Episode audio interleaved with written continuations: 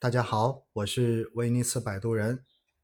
大家都已经从今天开始进入到了中秋节的假期。